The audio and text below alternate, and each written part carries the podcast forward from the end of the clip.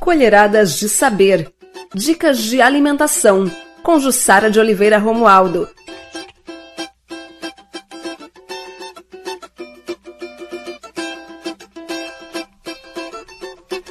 Olá, eu sou Jussara Romualdo e este é o Colheradas de Saber.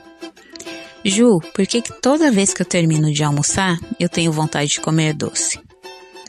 Bom, tem algumas razões aí para isso acontecer. Primeiro, pode ser que seu corpo ele esteja mandando sinal dizendo que a glicemia, né, que é a glicose, né, o açúcar do sangue, tá baixa. Então ele tá mandando sinal de que é para você abastecer o corpo com açúcar. A segunda pode ser falta de algum nutriente, de alguma vitamina ou mineral. Então nesse caso precisa investigar aí direitinho.